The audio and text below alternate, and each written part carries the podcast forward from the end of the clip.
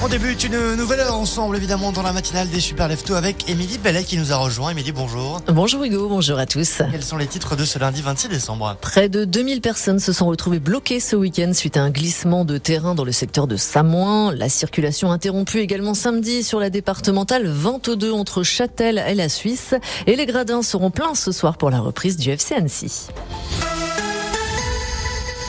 On commence par cette bonne nouvelle du côté des rails. Le mouvement de grève a été levé à la SNCF. Si la circulation des trains a fortement perturbé le week-end de Noël, impactant près de 200 000 voyageurs, le nouvel an devrait donc être épargné. Syndicats et direction ont conclu un accord qui prévoit notamment 160 emplois supplémentaires dès 2023, 40 emplois de plus dans les trains sensibles ou encore la hausse de la prime spécifique des contrôleurs de 600 à 720 euros bruts annuels.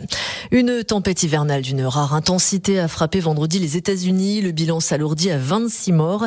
Les transports ont été fortement perturbés par les chutes de neige. Une interdiction de se déplacer avait été prononcée vendredi, mais des centaines de personnes se sont malgré tout retrouvées bloquées dans leur véhicule pendant deux jours.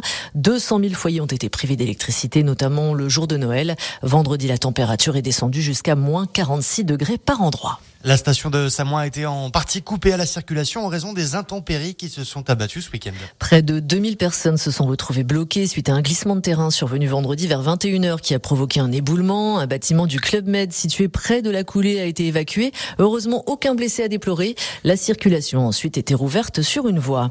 Des intempéries qui n'ont pas épargné le secteur d'Annecy. Le torrent Le Fier a atteint des records. Un niveau du pont de Tassé entre Crangévrier et Mété. Il a atteint vendredi 117 mètres cubes par seconde et même 190 peu avant minuit.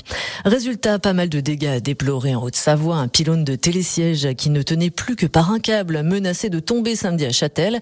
En cause, le glissement de terrain survenu dans la nuit de vendredi à samedi. Une dizaine de techniciens sont intervenus jusqu'à 22 heures.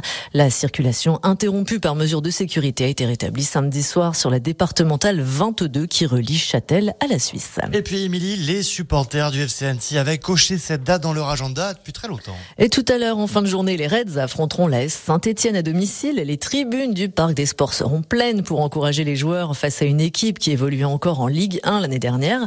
Pas de quoi impressionner Laurent Guyot, l'entraîneur du FC Annecy faut être prêt, voilà, on a une manière de jouer sur laquelle on va s'appuyer. Euh, on a un adversaire qui a aussi beaucoup de qualité, qui s'est renforcé, euh, qui a d'autres moyens que nous. Donc aujourd'hui, c'est le petit Pousset hein, qui, joue contre un ogre. Hein. C'est comme un match de Coupe de France avec un petit Pousset qui rencontre un club de Ligue 1, parce que Saint-Etienne, c'est un club de Ligue 1.